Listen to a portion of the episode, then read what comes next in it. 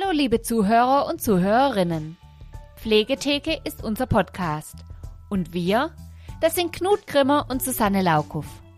Knut ist examinierter Altenpfleger und Pflegegutachter und arbeitet als freiberuflicher Altenpfleger in und um Schwäbisch Hall. Susanne Laukow ist Apothekerin und ist Inhaberin der Dreikönig Apotheke in Schwäbisch Hall, der Hofapotheke in Öhringen und betreibt zusätzlich ihre Online-Apotheke unter www.medikönig.de. Wir sprechen über unseren Alltag, fachliche Themen, die uns begegnen und Herausforderungen und Chancen, die unseren beruflichen Alltag beeinflussen. Unser Podcast soll keine Lehrstunde sein, um das beste Arzneimittel oder die beste Wundauflage vorzustellen, sondern wir besprechen unsere Themen frei und lassen unsere persönlichen Erfahrungen aus der Apotheke und der ambulanten Pflege einfließen. Wer mehr über uns erfahren möchte, sucht uns unter www.podcast-pflegetheke.de.